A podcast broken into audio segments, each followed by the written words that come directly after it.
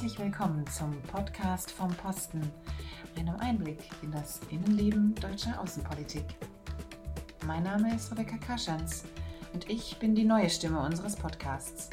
Unsere treuen Hörerinnen und Hörer wissen, Jonas Koll, mein Vorgänger, ist in diesem Sommer nach Kenia versetzt worden. Mich hat es aus der wunderbaren goldenen Stadt Prag wieder in mein geliebtes Berlin zurückgeführt und damit zu euch denen ich nun in vielen spannenden Interviews tolle Kolleginnen und Kollegen aus dem Auswärtigen Amt und mit ihnen auch unsere Arbeit weltweit vorstellen darf. Heute, in diesem Podcast, geht es für uns nach Äthiopien. Wie bereitet man sich auf einen Posten vor, an dem es über 80 anerkannte Landessprachen gibt? Wie vermeide ich ganz diplomatisch den Genuss rohen Fleisches? Und was genau macht eigentlich die Afrikanische Union? Über diese und weitere Fragen habe ich mich in der 19. Folge unseres Podcasts mit Brita Wagener unterhalten, unserer deutschen Botschafterin in Addis Abeba in Äthiopien. Viel Spaß beim Zuhören. Frau Wagener, Sie sind seit 2017 die deutsche Botschafterin in Addis Abeba in Äthiopien und sind dorthin gekommen aus New York, glaube ich, wo Sie vorher unsere Generalkonsulin gewesen sind. Ich stelle mir das vor als einen doch recht deutlichen Kontrast und wäre ganz neugierig. Wie waren denn Ihre ersten Eindrücke, als Sie in Addis ankamen? Ja, vielen Dank. Ähm, das war in der Tat hm, ein, ein großer Wechsel. Äh, das wusste ich natürlich, als ich mich darauf beworben habe auf Addis, dass das was ganz anderes sein würde von New York kommend. Ähm, trotzdem ist es mir am Anfang nicht immer so ganz leicht gefallen, muss ich gestehen. Ich habe das in New York genossen, ähm, durch Manhattan zu laufen, in ein Museum, ins Theater, ins Kino zu gehen, ins Restaurant. Ähm, und da musste ich mich in, in Addis dann doch ein bisschen umgewöhnen. Vielleicht können Sie unseren Hörerinnen und Hörern ein bisschen schildern, wie muss man sich dann Addis Abeba als Stadt vorstellen? Addis Abeba ist eine Stadt, die kaum einen historischen Kern hat. Es gibt so ein bisschen einen Kern, der äh, vor allem ein wenig italienisch geprägt ist. Ähm, ansonsten wird sehr viel gebaut in den letzten 10, 15 Jahren in Addis. Ähm, äh, gebaut werden auch Hochhäuser, die zum Teil fertig sind und zum Teil nicht fertig sind. Was einen sonst, ähm, was man in Addis sehr stark bemerkt, ist, dass das auf 2500 Meter Höhe liegt. Das wissen viele Leute nicht. Es ist eigentlich das Klima ist sehr gemäßigt. Für mich persönlich ist es immer ein bisschen zu kalt. Ich hätte es gerne ruhig ein bisschen wärmer. Und Leute, die mm, mit denen ich spreche, die immer denken, ah, du bist doch in Afrika, da ist es heiß, die muss ich immer ganz doll enttäuschen und sagen, nee, das ist es nicht heiß und in unserem Sommer regnet es da auch ganz viel. Was sind denn so die Durchschnittstemperaturen, die Sie da haben? Also es wird niemals, also ich habe es noch nie erlebt, dass es überhaupt nur über 30 Grad gehen würde. Aber jetzt so in dieser Jahreszeit sind es vielleicht so 22 Grad Höchsttemperatur und dann so 13 Grad ähm, Tiefstemperatur. Also es ist nicht richtig kalt, aber es ist auch nicht, nicht sommerlich warm. Und wie gesagt, jetzt regnet es auch noch und ich habe mich ganz doll auf den Berliner Sommer gefreut. Ja, ähm, Sie haben jetzt einen, eine kleine Auszeit hier in Berlin. Normalerweise ist es ja so, dass man zwischen den Posten nicht wahnsinnig viel Zeit hat. Für uns Diplomaten dann immer die äh, Herausforderung, wie bereitet man sich auf einen neuen Posten vor? Lernt man noch die Sprache? In Äthiopien ist das, glaube ich, eine ganz besondere Herausforderung, weil ich habe gelesen, es gibt 80 anerkannte Staatssprachen. Mhm. Ähm, haben Sie eine der Sprachen gelernt oder sind Sie ähm, dabei? Also in der Tat, es gibt ähm, über 80 Sprachen und auch entsprechend viele äh, Volksgruppen. Also es ist ein ganz, ein ganz buntes Land sozusagen. Ähm, die die äh, Staatssprache ist im Prinzip Amharisch. Das ist die Sprache einer, einer der größeren Volksgruppen dort und wir alle kennen aus dem Geschichtsunterricht und so den Kaiser Haile Selassie. Das war dessen Sprache. Ähm, äh, und die ähm, Amharisch schreibt man auch in einer besonderen Schrift. Und ich habe vorher nicht Amharisch gelernt. Ich habe, als ich dann dort angekommen bin, ähm, zusammen mit einigen Kolleginnen und Kollegen Unterricht genommen, äh, um ein bisschen zu lernen. Allerdings gleich nicht mit dem Anspruch, die Schrift zu lernen, sondern einfach nur ähm, so ein bisschen sprechen zu können. Aber ich muss sagen, auch das habe ich und ich schäme mich fast ein bisschen nach einem Jahr eigentlich wieder eingestellt, weil ich gedacht habe, naja, so richtig weit komme ich da eigentlich nicht. Da muss man schon richtig dranbleiben und äh, viel, ähm, viel Energie äh, darauf verwenden. Ähm, und außerdem bin ich halt nicht mehr 25, dann lernt sich es auch nicht mehr so leicht. Ja, Sie haben auch schon einige spannende Posten hinter sich. Mhm. ich habe gesehen, Sie waren auch äh, in Bagdad mhm. Vorher. Ähm, wie war das für Sie äh, in Ihrem Diplomatenleben, diese, diese Wechsel immer zu gestalten? Und ja, letztlich ist das ja, was den Beruf so attraktiv macht, nicht? dass es immer wieder ganz anders ist, äh, man immer wieder die Möglichkeit hat, was ganz Neues zu erfahren, mh, mm, was Neues zu erleben. Das ist manchmal ein bisschen anstrengend, ja, aber ich glaube, die meisten Leute, die meisten Kollegen und Kolleginnen, die sind auch in, in den Auswärtigen Dienst gegangen, gerade ähm, wegen dieser Möglichkeiten. Und ich habe das zum Beispiel, oder ich genieße es nach wie vor ganz besonders, dass ich auf meinem letzten Posten nochmal wieder was ganz Neues machen darf, denn ich war vorher noch nie in Subsahara-Afrika. Mhm. Die Region Subsahara-Afrika oder Osten Afrika im Besonderen steht, glaube ich, vor einigen Herausforderungen im Moment. Was sind denn Deutschlands ganz besondere Ziele mit ähm, Äthiopien im Besonderen oder vielleicht auch für die Region? Unser erstes Augenmerk liegt sicherlich auf der Stabilität der Region, die ja so ein, die ja durchaus krisengeschüttelt ist mit dem Nachbarland Somalia, mit dem Nachbarland Südsudan, ähm, jetzt auch mit Sudan, wo es im Augenblick ja eigentlich sehr, sehr positiv und vielversprechend aussieht, aber das wusste man natürlich auch jetzt über die letzten Monate nicht so ganz genau, wo es sich hinentwickeln würde. Ähm, also es ist eine Region, die eben doch eine Menge ähm, potenzielle Instabilität in sich äh, birgt.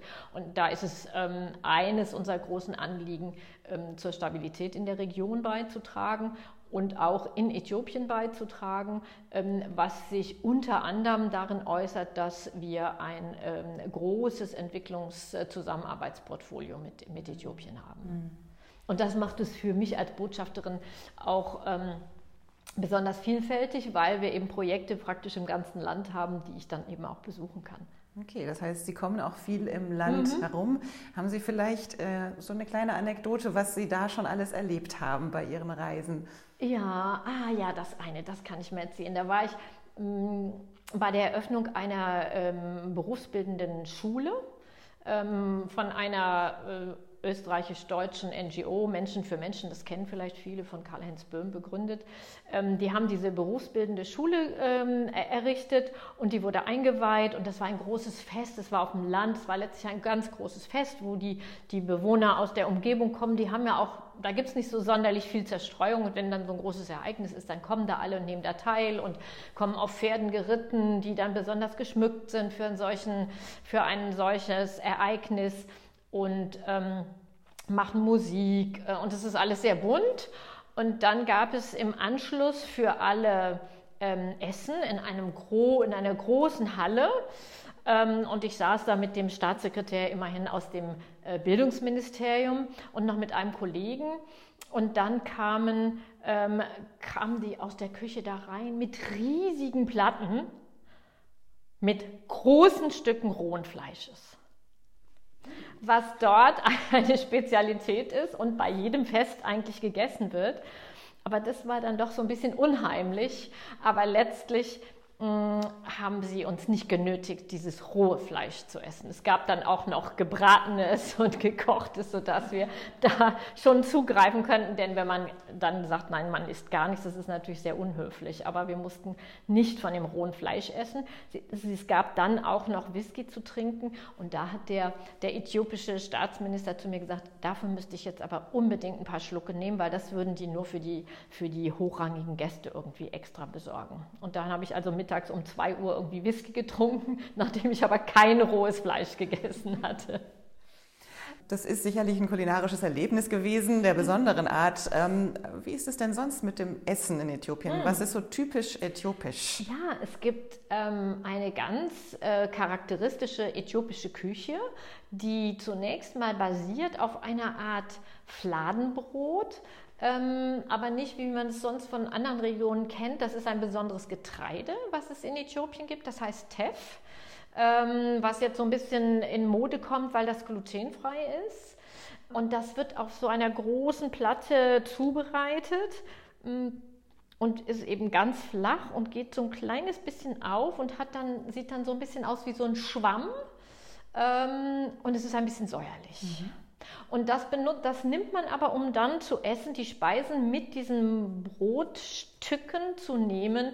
Und da gibt es ganz vielfältiges, sowohl Fleisch als auch Gemüse.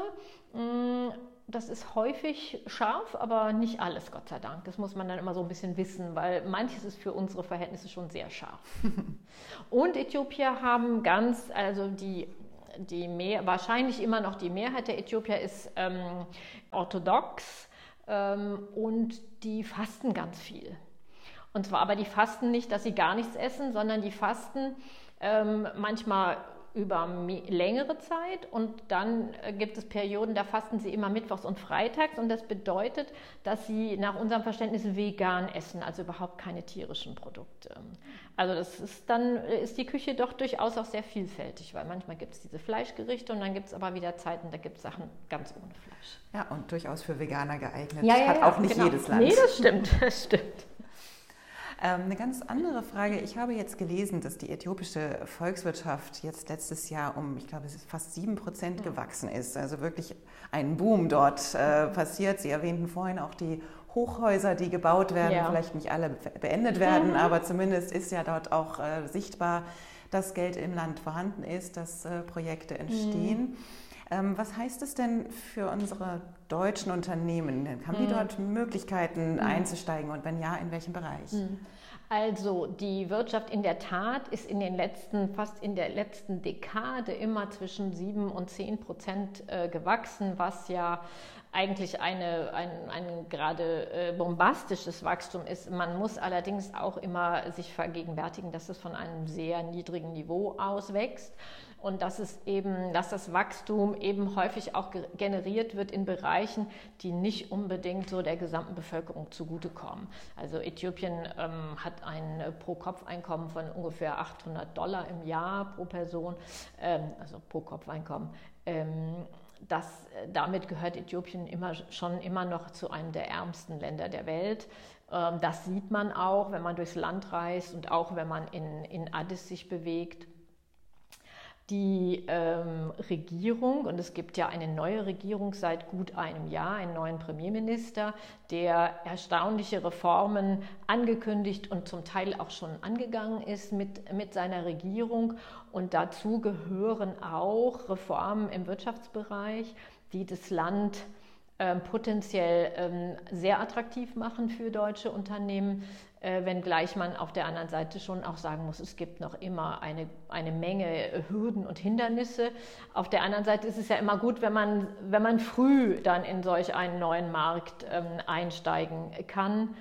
Es gibt äh, Bedarf letztlich an allem. Die äthiopische Regierung ist besonders daran interessiert, dass ähm, ausländische Investitionen ins Land kommen für ähm, eine produktive Industrie, ähm, insbesondere die auch auf den Export abzielt.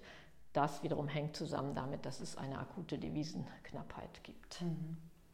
Und was kann denn ein Unternehmen, ein Unternehmer, eine Unternehmerin machen, wenn er, er oder sie sich jetzt überlegt, äh, wirklich nach Äthiopien zu gehen? Wo würde man als erstes anfangen?